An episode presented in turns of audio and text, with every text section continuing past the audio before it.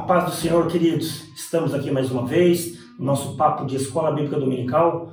Hoje, falando um pouquinho da aula de número 11, né, lição de número 11, com o tema Os prejuízos da mentira na família. Só que antes de adentrar nesse, nesse tema tão rico e tão próspero, eu gostaria de parabenizar a pessoa que está aqui ao meu lado hoje, o pastor Sérgio Dublinski. Pastor, muito obrigado pela sua presença, pela sua cooperação.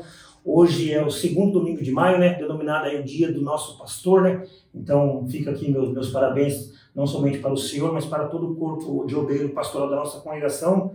Amém. Obrigado. Agradeço o presbítero Eduardo e para mim é uma satisfação estar aqui participando desse podcast. Né? É, a lição do trimestre é de extrema importância para a igreja e fala de temas é, muito assim importantes relativos à família, né? e basicamente essa lição número 11 estaremos tratando aqui dos prejuízos da mentira na família. Né? Agradeço desde já a sua presença, é, ao convite né, de, de poder participar desse trabalho, também ao nosso irmão Davidson que está aí na, na filmagem, sempre aí é, colocando a sua vida à disposição desta obra edificante. Amém? Amém, queridos. Um prazer é todo nosso, pastor Sérgio, recebê-lo aqui. Queridos, esse trimestre nós estamos falando sobre relacionamentos em família, superando desafios e problemas com a palavra de Deus, ou seja, os exemplos da palavra de Deus, né? Para nós superarmos esses desafios que aparecem no decorrer da, da, nossa caminhada. E hoje, falando aqui dos prejuízos da mentira na família, já me traz à memória a nossa aula de número 2, né? Onde nós falamos sobre a predileção a predileção dos pais e dos filhos, né? E ali nós vemos, tivemos ali uma, um tópico muito importante, onde que Rebeca, né, juntamente com seu filho Jacó, eles, eles fazem uso da mentira para enganar tanto o seu esposo Isaac e automaticamente atingir o seu filho Esaú. Mas hoje nós iremos falar os prejuízos da família, os prejuízos da mentira no meio da família. E o nosso textuário, ele se encontra lá em Colossenses, capítulo de número 3, versículo de número 9, onde que ele vai nos dizer assim: Não mentais uns aos outros, pois que já foste despedidos do velho homem, com os seus feitos. E a verdade prática, ela vem nos dizer que a mentira pode até dar flores, mas não produz fruto para o bem. Infelizmente, nós vemos que a mentira, né, no meio da família, ela, ela causa muitos danos, como nós já falamos aqui da mentira de Rebeca, justamente com Isaac, com Jacó, né, mentiram para o seu esposo e pai de Jacó, Isaac, né, trouxe um grande e terrível depreço para aquela família. E hoje a nossa introdução da, da nossa aula vai dizer assim, ó, a lição dessa semana traz uma reflexão muito pertinente. Mesmo depois de receber o derramamento do Espírito Santo, a igreja primitiva foi atacada por Satanás, por meio de um instrumento que é capaz de levar à destruição para as relações humanas, a mentira. A história bíblica de hoje é de Ananias e Safira. É um alerta quanto ao malefício da mentira em nossa família. A vida de Ananias e Safira foi marcada negativamente pela mentira que o casal proferiu no início da igreja. Ao longo da história da igreja, pós-Pentecostes, no livro de Atos dos Apóstolos, um sentimento amoroso de partilha a respeito dos pobres dominava a igreja cheia do Espírito Santo. E neste contexto, o casal Ananias e Safira deixou-se dominar pela inveja e o desejo de chamar a atenção dos demais. Por isso, eles mentiram contra os apóstolos e a igreja. Nesta lição, estudaremos o perigo que a mentira traz para a família cristã. Pastor Sérgio, mais uma vez obrigado pela sua presença aqui e agora eu já passo para os seus cuidados aí, para o senhor destrinchar um pouquinho mais sobre esse tema, não somente para mim, para o irmão Deus que está aqui presente, mas para aquele irmão, irmã, aquele colega, amigo que está aí nos assistindo. Fique à vontade. Amém. Queridos, é, como o nosso presbítero Eduardo colocou, é, o tema é, da mentira de hoje, ela traz um exemplo de vida? É, de uma vida, de uma família que cometeu ali um, uma falha muito grave no princípio da igreja cristã. Né? E essa falha, ela era a existência da mentira no seio da família, que era compartilhada entre o esposo e a esposa, Ananias e Safira. Esse trecho está relatado no livro de Atos dos Apóstolos, no capítulo 5. O que fica de exemplo para nós é, é, e de uma lição é que o Espírito Santo de Deus se entristece quando é, esposo, a esposa, os filhos, né? Eles fazem da mentira um estilo de vida. É. Esse é um problema muito sério que o autor até coloca lá é, na, na, na, conclusão da revista, né? que é a, a família que pratica isso, né? ou se deixa se envolver pela mentira, né? ela vai experimentar é, gravíssimas consequências na vida. Né? Porque nós vivemos é, num ambiente cristão, né? nós fazemos parte de uma família maior, que é a Igreja do Senhor Jesus Cristo, e nós devemos prezar pelos hábitos e o modelo de vida deixado por Jesus Cristo. Né? Quando nós fugimos a esse modelo, né, nós estamos não somente negando bênçãos para a nossa vida, como para a nossa família, e trazendo uma lição para nós, como a própria palavra de Deus coloca. Né? O texto básico que, que foi lido aqui, que é o texto áureo, é, Colossenses capítulo 3, eu gostaria de ler é, um pouco a partir do versículo 5, para a gente entender o contexto maior né, é, do que Deus pede para nós, né, através dos ensinos do apóstolo Paulo. Né. É, a partir do versículo 5 diz lá: Fazei, pois, morrer a vossa natureza terrena, prostituição, impureza, paixão lasciva, desejo maligno, a avareza que é a idolatria. Por essas coisas vem a ira de Deus sobre os filhos da desobediência sobre o mundo. Então, a igreja, ela não quer viver ou receber as mesmas consequências que o mundo recebe à medida que ela anda com Deus. Então, aí o versículo 7 continua: Ora, pois, nessas mesmas coisas andastes vós também noutro tempo, quando vivíeis nelas. Então, o apóstolo Paulo está colocando aqui que tudo isso né? É, a prostituição, a impureza, a paixão lasciva, o desejo maligno, a avareza, tudo isso são hábitos de vida de uma pessoa do mundo. Né? Então, quando uma pessoa vem para a vida cristã e fazer parte da igreja do Senhor Jesus Cristo, né? Ele tem que tomar uma atitude. Né? E aí, ele coloca no versículo 5: Fazei, pois, morrer a vossa natureza terrena o Espírito Santo de Deus, ele estimula o crente a ele mudar de atitude. Mas a mudança de atitude é uma iniciativa e deve ser uma iniciativa dele próprio. E aí, o versículo 8 continua: Agora, pois, porém, despojai-vos igualmente de tudo isto e ainda da ira, da indignação, da maldade, da maledicência. Tudo isso são hábitos de uma pessoa do mundo. É? Então, quando você vive num ambiente de trabalho, onde as pessoas não são crentes, é? elas, ali, a ira faz parte do dia a dia, né? o descontrole emocional, a indignação, a maldade, a maledicência, falar mal das outras pessoas. É? Isso é uma atitude de uma pessoa mundana. O cristão, ele tem que ser diferente linguagem obscena do vosso falar. Então, isso, essa linguagem obscena, a linguagem através de gírias, são hábitos mundanos.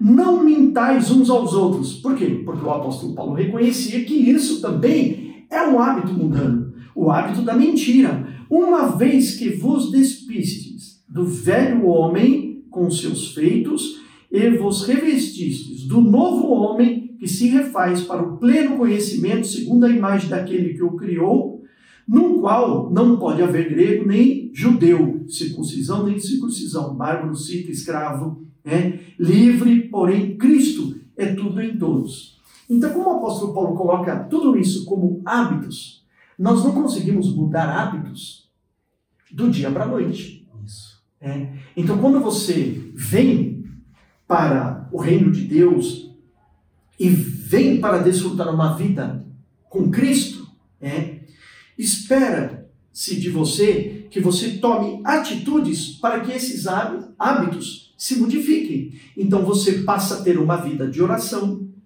você passa a vigiar, é uma vida de vigilância, né? e você tem que cultivar a leitura, a leitura da palavra de Deus. Por quê? Porque a mente fala daquilo que ela está cheia. Né? Então, a pessoa, quando ela aceita Jesus, ela tem que se encher da palavra de Deus. É, e vigiar. Então ela vai ler a Bíblia, vai fazer do hábito da leitura da Bíblia um hábito diário, para que ela se encha de coisas novas na sua vida, para que a sua mente seja a mente de Cristo. E a partir daí, as suas atitudes sejam modificadas. Né? E aí vem o fruto do Espírito: a paz, a longanimidade, a mansidão, a temperança, a fé. Né? Tudo isso vem à medida que o cristão começa a andar com Cristo e ele cultiva o fruto do Espírito. E fruto é para ser cultivado. Amém. É. Amém?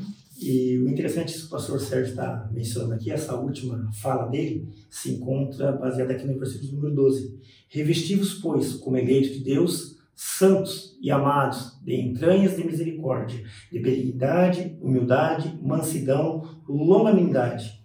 E o mais interessante está agora por vir. Suportando uns aos, uns aos outros, perdoando uns aos outros. E se alguém tiver queixa contra o outro, assim como Cristo vos perdoou, assim fazei vós também. Olha que ensinamento já tão maravilhoso nessa introdução dessa aula que o pastor Sérgio já vem ministrando para os nossos corações, né? Você, querido amigo, querido irmão que está nos assistindo, e porventura está passando por um momento desagradável no seu lar, seu ambiente de trabalho, seu local de estudo, por alguma adversidade que tenha ali surgido, faça como, como o apóstolo Paulo nos ensina, né? Revestivos, pois, como eleito de Deus, ou seja, revista-se da autoridade do poder que há em Cristo Jesus, que você vai ver que o seu lar, a sua casa, o seu local de trabalho, o seu local de estudo, seja na faculdade, nos cursos que você esteja fazendo aí, seculares, mas você vai ver que você sendo revestido do poder de Deus, da autoridade de Deus, você vai ver que as coisas irão mudar sobre a sua vida, não é isso, pastor Charles? Isso mesmo. Agora sim, o contexto que o autor coloca a lição, né, de um exemplo negativo, ele ocorre ali na ocasião da igreja primitiva. Isso. É, logo após a ressurreição de Jesus, ali se formou uma igreja poderosa através da pregação do apóstolo Pedro, se converteram quase 3 mil almas. Né? E o, qual era a característica dessa igreja? Muito forte, a comunhão. A comunhão entre os irmãos, né? gerada pelo Espírito Santo de Deus. Então, essa comunhão, ela trouxe uma atitude. Né? Ela não ficou só no coração e no pensamento. Né? Ela frutificou através do amor generoso e voluntário dos irmãos e das famílias que faziam parte da igreja primitiva. E eles tomaram a iniciativa de se ajudar mutuamente, porque tinham pessoas que tinham bens, eram pessoas é, que tinham mais posse, eram pessoas ricas, outras tinham um padrão médio de vida, mas tinham pessoas muito pobres, né, que estavam privadas, às vezes até do, do alimento, né, ou do, do vestuário. Então, o que, que aconteceu? Ali, o, o livro de Atos relata a vida de Barnabé. Barnabé era um levita que tomou a iniciativa de vender um terreno que ele tinha, né, as suas terras, vendeu, pegou os recursos que ele levantou com aquela venda e depositou aos pés dos apóstolos, para que aquilo servisse de ajuda. E os apóstolos guardaram aquele dinheiro e repartiam conforme a necessidade. Aquela atitude de Barnabé ela impressionou um casal, Ananias e Safira. Né? Então despertou neles um sentimento que não é um sentimento bom, despertou a inveja. E como nós relatamos aqui, a inveja é um sentimento da velha natureza. Então, nós vamos perceber que Ananias e Safira, eles, eles tinham falhas no seu caráter cristão. É. Eles não demonstravam é, ter sido transformados genuinamente pelo Espírito Santo de Deus, que uma vida cristã gera. A partir do momento que você aceita Jesus, o Espírito Santo de Deus ele regenera a sua vida. Mas é um start. Mas o cristão ele tem que dar lugar. Né? Eis que estou à porta e bato. Se alguém ouvir a minha voz e abrir a porta, entrarei em sua casa, cearei com ele e ele comigo, né? Então Jesus está à porta para entrar na casa e fazer de nós uma nova criatura. Né? Agora, eles eram simpatizantes à causa do Evangelho.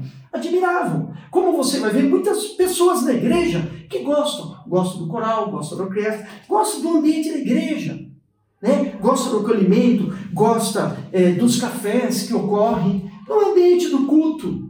Mas muitas vezes não deixou o Espírito Santo de Deus transformar a sua vida e não toma as atitudes como nós colocamos aqui. Fazei, pois, morrer a vossa natureza terrena. Então eu tenho que sepultar o velho homem. Essa é uma atitude minha de cristão. Né? Mas as pessoas às vezes não querem fazer isso. Então eles acham que pode viver uma vida dupla. Eu a boa convivência de uma igreja, um ambiente saudável para criar meus filhos. Eu gosto disso. Lá na igreja os meus filhos convivem com outros jovens, outras crianças que não falam palavrão, né? Mas que não mentem, né? Que têm um coração aberto e generoso, né? Mas isso transformou a minha vida. Eu tenho uma atitude positiva de eu trazer isso para o seio da minha família, praticar isso em casa, nos meus negócios, no meu trabalho, junto aos meus vizinhos, né, para que eu some junto à igreja esses valores positivos, ou eu só estou na igreja pegando o fruto da árvore e me alimentando, porque é gostoso, mas eu não estou gerando frutos para que outros se alimentem. Essa é uma reflexão para você, ouvinte. Então, o que, que aconteceu? Eles sentiram inveja. Eu quero fazer igual. Ananias conversou com Safira, vamos fazer igual? Vamos vender a propriedade e doar? Sim, mas o valor é muito grande. Então entrou, além da mentira, entrou a cobiça. O valor é muito alto. Então a gente vai reter uma parte desse preço. A maior parte, eu acredito que eles retiveram. E uma parte menor, eles juntaram lá e levaram diante dos apóstolos, se apresentaram ali diante de Pedro, de, de João, né? E dos demais apóstolos e falaram: olha, esse valor é o que nós vendemos a propriedade mas era um valor muito menor do que havia sido realmente vendido. Bom, quando você mente, você está reproduzindo o pai da mentira. Quando você fala a verdade, você está reproduzindo o pai da verdade. Então, quando Ananias e Safira mentiram para Pedro, o Espírito Santo revelou que Ananias havia mentido. E Pedro inquiriu a Ananias naquele momento, dizendo para ele que ele tinha liberdade de vender a sua propriedade e podia ficar com os recursos para si mesmo. E não precisava, talvez até ofertá-lo, se não quisesse fazer. Mas é a partir do momento que o fez, que o fizesse com o coração inteiro e em verdade. Não foi o que ocorreu. O que, que aconteceu? Naquele momento, Pedro declarou que Ananias estava mentindo, não para os apóstolos, mas a Deus. E esse é o problema. Quando você traz velhos hábitos do mundo para a igreja, você está ofendendo ao Senhor. E aí nós caímos, presbítero Eduardo, você ouvinte, na passagem da ceia. 1 Coríntios, capítulo 11. Examine-se, pois, o homem a si mesmo. E o versículo 29 diz lá: O que come e bebe indignamente, come e bebe para a sua própria condenação. Participar da ceia do Senhor de uma forma indigna é você estar o quê? Você estar com a velha natureza, que seria o quê? A prostituição, a lascívia, a paixão lasciva, o desejo maligno, a avareza, a idolatria, a ira, a indignação, falando mal das outras pessoas, a maledicência, a linguagem obscena. Tudo isso, você praticando isso e você tomando a ceia do Senhor, você está comendo e bebendo indignamente. Você não é digno de estar ali na família de Deus, participando da ceia. E o que isso pode causar? Versículo 30. Por causa disso há entre vós muitos fracos e doentes. Fraqueza espiritual e doença espiritual, mas também fraqueza na saúde e doença na carne.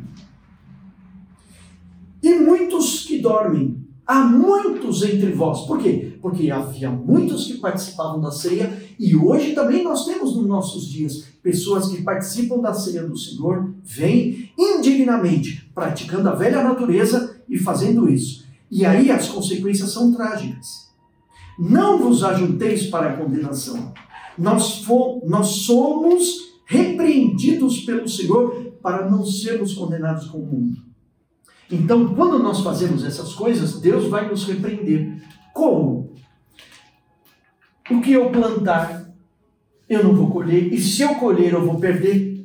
Eu mencionei, vou mencionar aqui Oséias capítulo 8, versículo 7. O que semeia vento vai colher tempestade. Né? Vento é o quê? É você participar indignamente diante da presença do Senhor. Isso é você semear vento. E o que vai vir? Tempestade sobre a sua vida. E o que seria essa tempestade? Está lá no livro de Oséias, no capítulo 8. Não haverá seara. Não haverá colheita. A erva não vai dar o fruto. E, consequentemente, você não vai ter a farinha. Ou seja, não vai ter a prosperidade material na sua vida. Mas, o autor coloca lá em Oséias, se por acaso a erva der a semente, o trigo, e o trigo gerar a farinha, traga lá uns estrangeiros. Então, o que, que vai acontecer? Você pode até ter um emprego, gerar renda, mas aí o seu dinheiro não vai prosperar, os seus recursos serão perdidos, o seu carro vai bater, né? o, os seus bens serão roubados. Por quê? Porque isso é uma advertência do Senhor para aqueles que Ele ama. Porque o Senhor nos repreende para nós não sermos condenados como o mundo. Porque se nós somos filhos de Deus, estamos participando da ceia do Senhor, mas estamos fazendo isso indignamente, a repreensão do Senhor vai vir. Vai vir através de consequências da nossa vida. Por que consequências? Porque Deus nos ama. Jesus nos ama.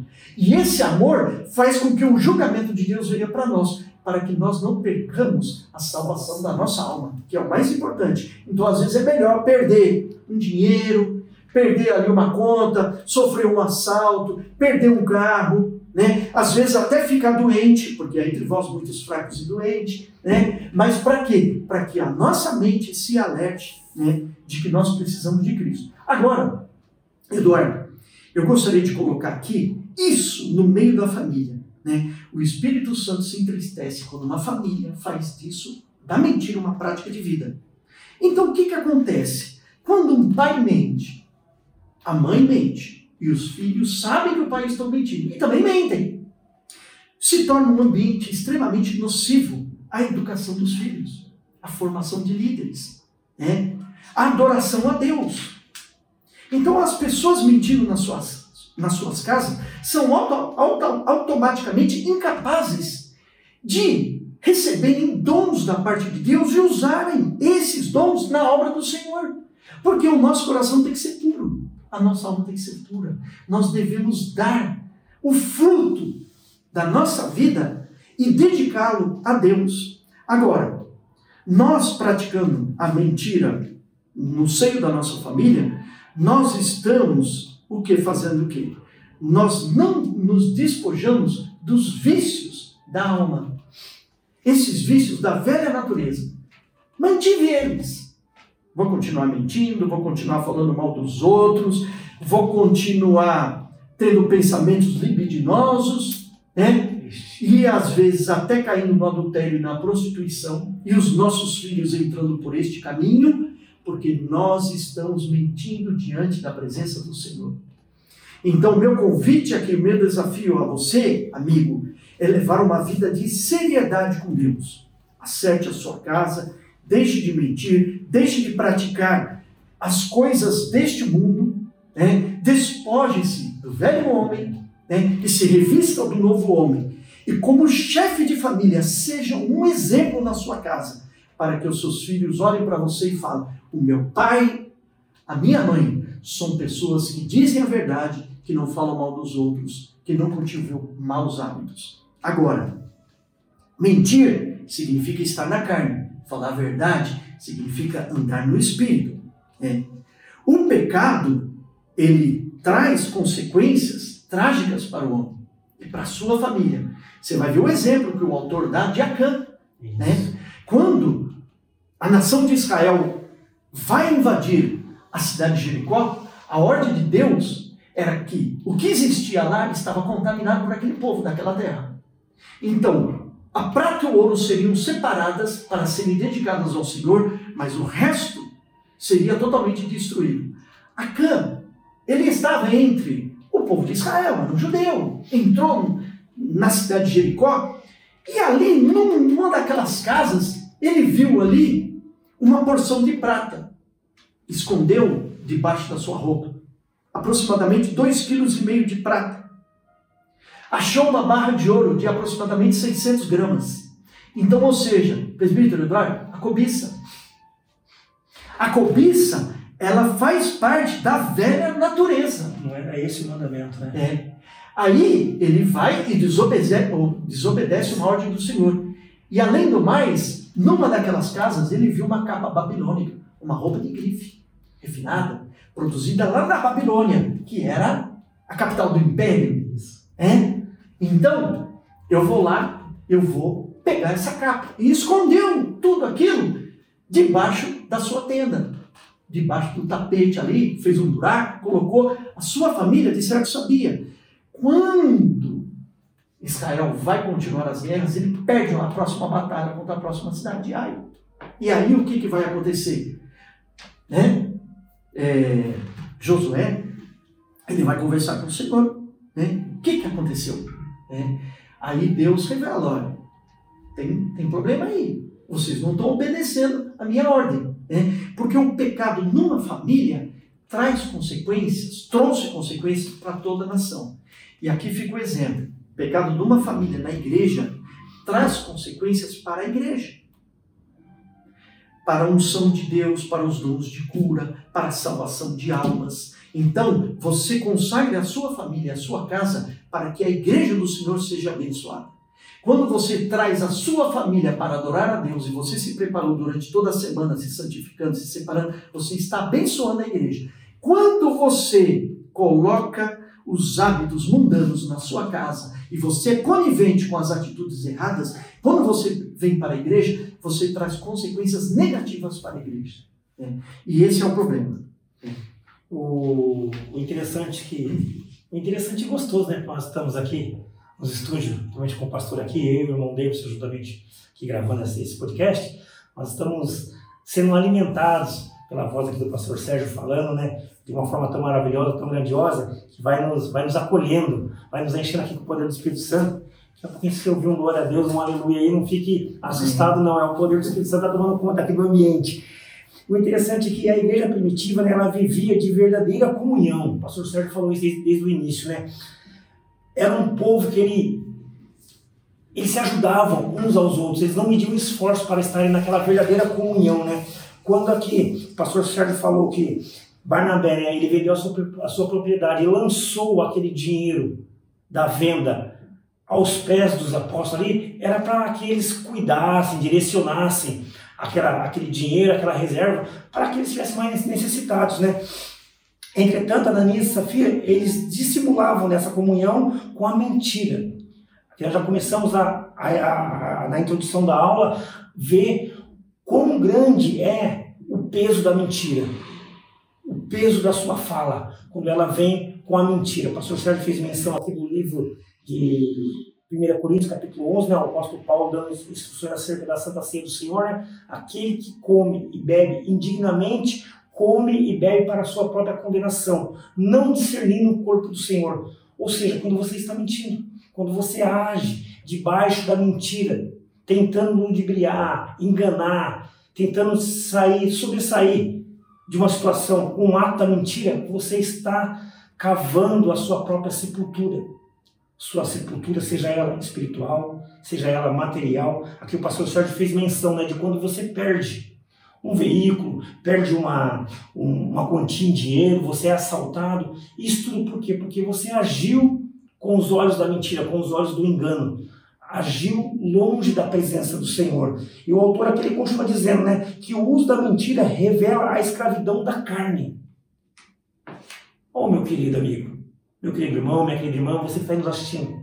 O Senhor já pagou um alto preço pela nossa libertação. Hoje, hoje nós não somos mais escravos do pecado, mas somos livres livres para viver uma vida de santidade, de comunhão, de adoração ao Senhor. E aqui ele coloca, né? O uso da mentira revela a escravidão da carne. Conjugada com a hipocrisia, a mentira traz consequências sérias para toda a família. O pastor Sérgio que acabou de mencionar. Às vezes você está agindo aí com um ato da mentira. Acã, ele tinha uma, uma ordem, uma ordenança vinda de Deus. E ele resolveu esconder algo dentro da sua casa, dentro da sua tenda. Acreditamos nós que a sua família assim sabia. Olha o perigo da mentira no seu lar. Olha o perigo de você, com essa fala tão enganosa, seus filhos estão crescendo, seus filhos estão aprendendo como é o seu lidar através da mentira. É isso que ele está aprendendo também. E olha como lindo foi a explanação do pastor Sérgio quando ele disse que até mesmo você que está dentro da, da igreja, nesse ambiente favorável, nesse ambiente gostoso, eu te convido, entregue-se por inteiro ao Senhor Jesus. Ele quer adentrar a sua vida. O pastor Sérgio fez menção aqui do Evangelho a qual escreveu João, capítulo de número 10, versículo número 10. Eis que estou à porta e bato.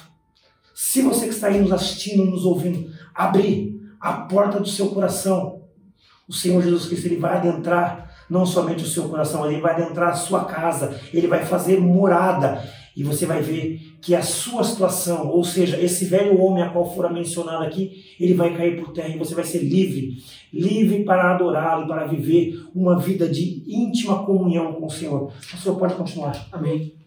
Querido, é bom frisar que o presbítero Eduardo colocou e eu já tinha colocado antes, de você ter perdas na vida em função de você estar na igreja e cultivar hábitos do velho homem não é castigo de Deus, é bênção de Deus na sua vida, porque Jesus nos ama.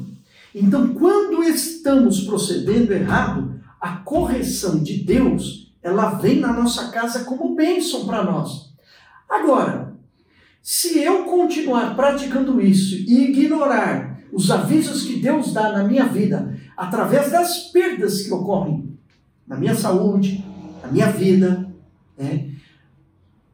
No, nos bens materiais que eu tenho, com um aviso de Deus para eu me corrigir, aí eu vou enveredar pelo caminho da perdição. Né? E o castigo verdadeiro virá com a perda da sua salvação.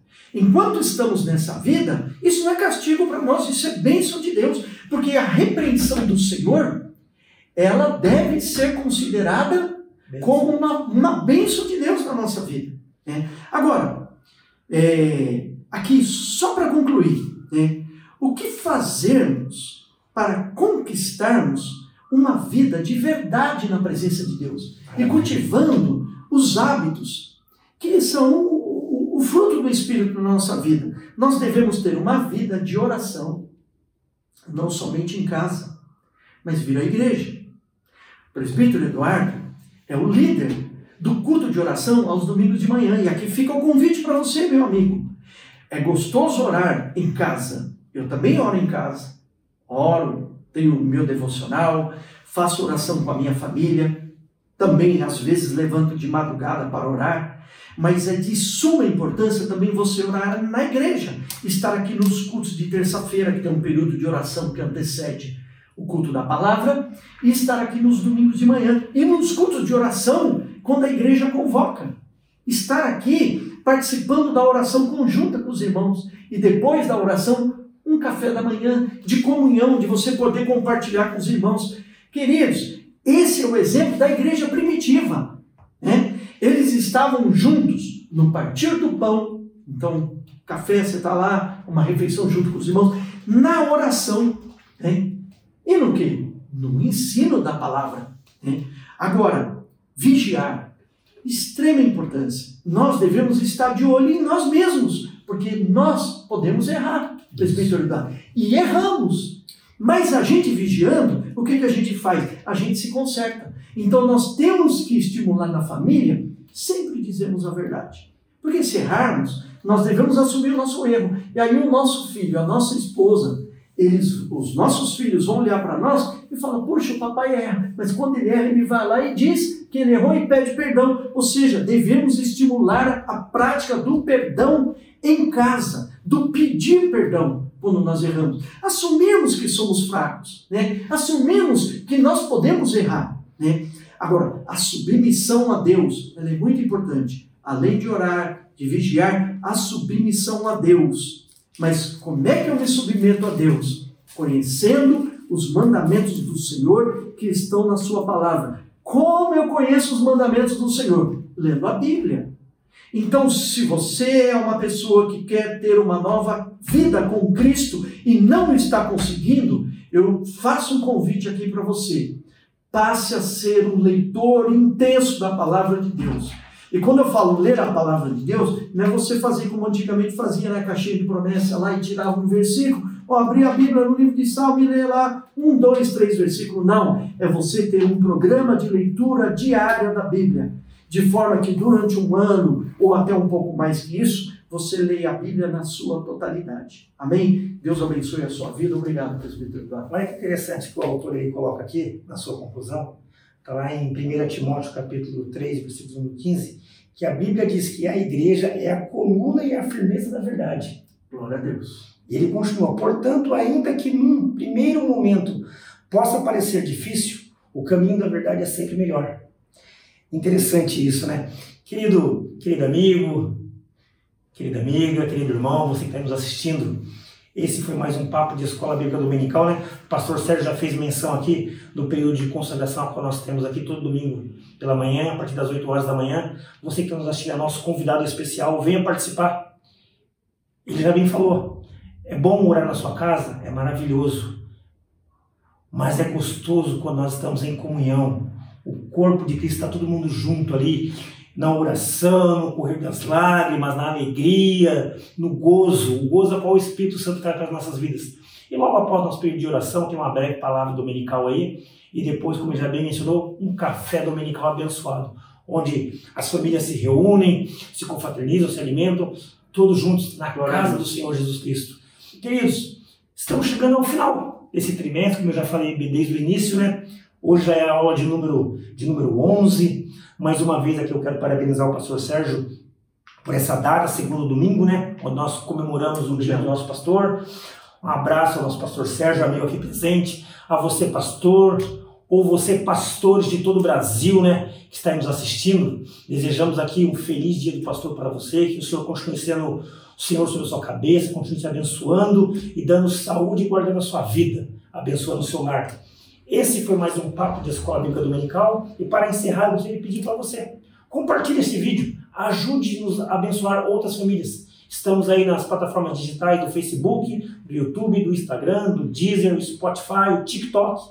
Então são inúmeros canais. Ajude-nos a propagar o Evangelho da Salvação. Deus abençoe. Forte abraço. Fique com Deus. Deus abençoe.